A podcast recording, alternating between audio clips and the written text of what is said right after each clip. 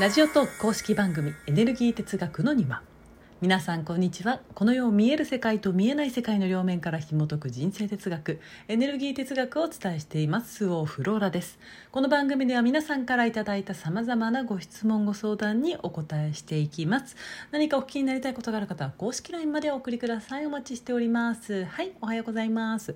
さて今朝はねまずね告知から参りたいと思いますよ。現在エネルギー哲学講座普段私がね本講座と呼んでいるものですね。本講座の14期15期の募集が始まっております。すでに何名もの方がお申し込みくださっておりましてはい。来期もとても楽しみにしています。このね本講座について今朝はねあのお話をまずねしたいかなと思っております。あのねなんかねえっ、ー、と受けたいけれど本講座受けたいけれど気遅れしますっていうメッセージが結構来てるんですよね。うん、フローラさんの講座を受けられる方はね皆さん余裕があって、えー、素敵な方ばかり私なんかがみたいなね、うん、これさ別にそんなことないですって言ったらなんかそんなことないですって言ったらそれはそれで失礼だしあのなんて言ったらいいか分かりませんけれどもこのこのねあの余裕があってというね言葉をね皆さんね私ね勘違いされているんだろうなと私思いましたのでそれをねちょっとねあの今から話したいと思います。うん、余裕というのは、えー、じゃあ何？金銭的余裕だったり、えー、女性として人間として、まあ、分からん。そういうね余裕だと思うんですけれども。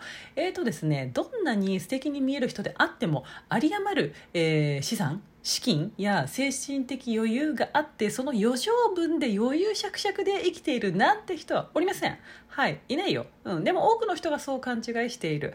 あ私だってさじゃあお金がさ、ね、このもうもう湯水のようにあの溢れるほどにあって、えー、有り余るほど分け与えるほどの愛があってそういったがあった上でこの仕事をしてるわけじゃないですよ。全然そんなんじゃない、うん、あのさつい最近さあの弱っててさ私がさでみんなにさウェーンってしたじゃない？であれだってそうですよね。そういうさ一面は、まあ、あんなふうにね あのあんなふうに見せるか見せないか個人の思考かなと思いますけれども、うん、そういうさ自分の弱さをさ隠して完璧な自分すごい自分幸せな自分大丈夫な自分ばかりね人様に見せるようになったらもうね人生は不幸決定なので、うん、破滅への道まっしぐら。だってそんなわけないじゃんね。人は8割をさ不安に生きているのに強いし弱いし、ね、愛があるしないわけよ。で完璧で不完全。でもそれをさ分かっていないと成功してる人はとかさ、ね、今回ならフローラさんの本講座に来る人はってさ話になるわけね。全然そうじゃない。みんな同じ。一皮むいたら人間なんてねみんな一緒ですよ。ずるいことだって考えるしエロいことだって考えてるよ。そんなもんですよ。うん。あのねこの世は全てエネルギーでできてますね。うん。でエネルギーの状態が姿形を作りますと。でそこには寸分の狂いもありません。だってどこねあのどちらから見ているかだけの話だものね。一つのものを見える側から見るのか見えない側から見るとかそういう話です。でもさ見える側は見えてるから人はね簡単にごまかすんですよ。取り繕う。で人はなぜかできもしないくせに不安と生きてるくせに完璧になろうとする。つまり自分以外の何者かになろうとする。完璧になろうとするそういうことだよね、うん、ということはさもうあなたのエネルギーの状態と姿形は違ってしまっているよね。じゃあその差はどうやって埋めるのかと。ん？なかったことになんかなんないよ。なんで埋めるの？人間関係の不満？ビジネスうまくいかないとか？肌が荒れるとか？うん突然の体調不良とか？ねなんかで埋まるわけよ。必ずね。うん。じゃあそんな人がねそんな何か別と何かで埋められた人が幸せかしら？成功者かしら？人生を謳歌している人かしら？違うわよね。ということはどういうこと？そう差がない状態。エネルギーと姿形がそのままぴったんこな人が幸せな人で成功者で、えー、楽しそうで輝いている素敵な人よ。本当はね。でも誰もそんな視点でねあの世の中を見ていないじゃない？姿形ばかりを見ている。まあそりゃそうだよね。見えない世界について教えてくれる人なんていないから、うん、でさね？わかる？ね？つまり誰にでもぴったんこで幸せで成功してて楽しそうで輝いている素敵な人になれるってことですよ。誰だ誰だって、うん、だってさ状態と姿形が合っていればいいんですから。一つ一つそれに気づいて一つ一つ自分を整えて自分を合わせていく。目の前の現実自分自身あなたの世界があなたにぴったり合っていく。この状態が幸せ。これをどんどん拡大していけばいいわけですよ。もう最高に簡単じゃない？探しに行かなくていいんだもん。今もうここにあるものをありのままの状態にしたらいいだけ。そこからスタートたらいいだけ。でもさこの話をするとさじゃあなんか私みたいな人間の現実はなんかちっぽけなちっぽけじゃないですかみたいな。なんか全然嬉しくないですみたいに言う人がいるわけですよね。でもさそんなもんはさ正直さ知らんって話だわ。それは仕方ないじゃん。だってそれがあなたなんだから。ねでもそれに気づいてさぴったりが分かるようになったらどんどん広げていけるんですよ。そういうもんなのよ、うん、あのさあの私の現実はね小さいとかね言うのだってさもうさ自分を見ないからそうなるわけですよね。あ違いますよなんかみんな違ってみんないいとかさね優劣も大小もありませんみたいなさうふってことが言いたいんじゃなくてだってさもう私たち生まれ落ちた場所が違うわけじゃん。ねスタートが違うからゴールも違うわけですよ。一個前の配信でも話したでしょ何億という道を通って生きてる。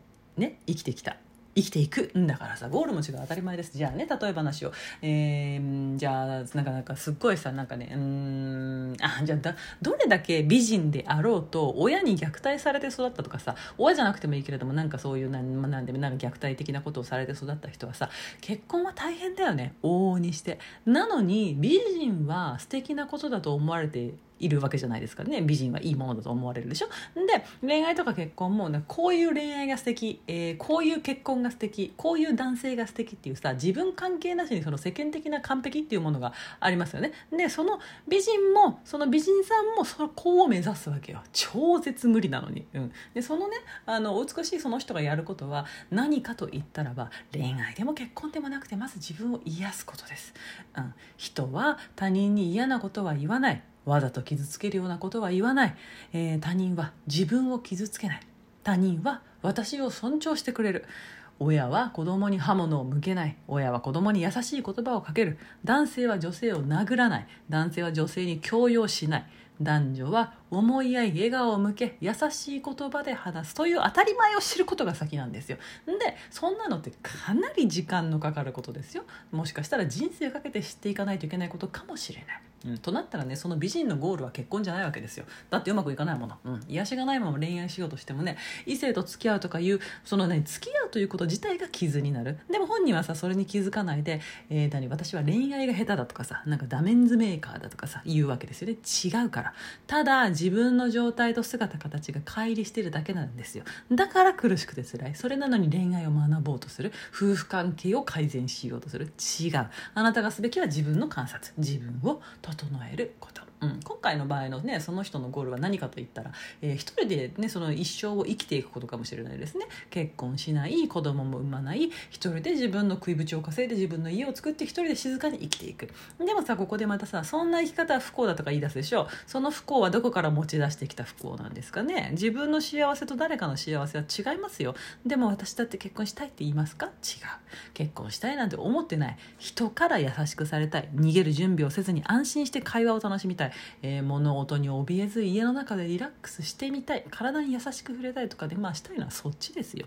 とまあね長くなるからここまでにしますけれども、えー、それぞれねスタートが違うのよね残念だけれどね。今はさ簡単にその他人の暮らしというものが見えてしまうからいろいろな形でね見えて羨ましく思うかもしれないけれどもいいなあんな人生って思うかもしれないけれどもでもそれでも仕方ないよね。私たちには自分しかいないんだから。自分には自分しかいない。いう風にだあの人は素敵で私は素敵じゃないなんていうのはさ幻想なんですよ。それぞれ道が違うから。そして余裕で生きて生きてる生きるっていうのはさうん余裕で生きるっていう状態はさ自分ぴったりで生きるということであってそれは誰にでもできることでさね素敵に生きているあの人もこの人も余剰分を回して生活してるんじゃないってこと。みんな自分に一生懸命、うん、人生のゴールも違ってそのゴールはね一見世間的には残念に思われることであったとしてもだ。本人もそれにね気づかずにがっかりしているかもしれない。ないけれどもそこが本当のたどり着きたい場所なんだということ、うん、だからみんな素敵ですよ、うん、素敵でいられるし、うん、ちょっと今勢いに任せてわーって話したけどだけど話が広がりすぎたわ。全然講座の話に行く気配がない。うんいやちょっと明日にするわそれはね。はい。そうというわけでねあのみんな、えー、それぞれね自分自身ということをね知っていくしかあのなんだろうなあ楽しいな私の人生これでよかったなあ私は私のことが大好きだなと思う道っていうのはねないです。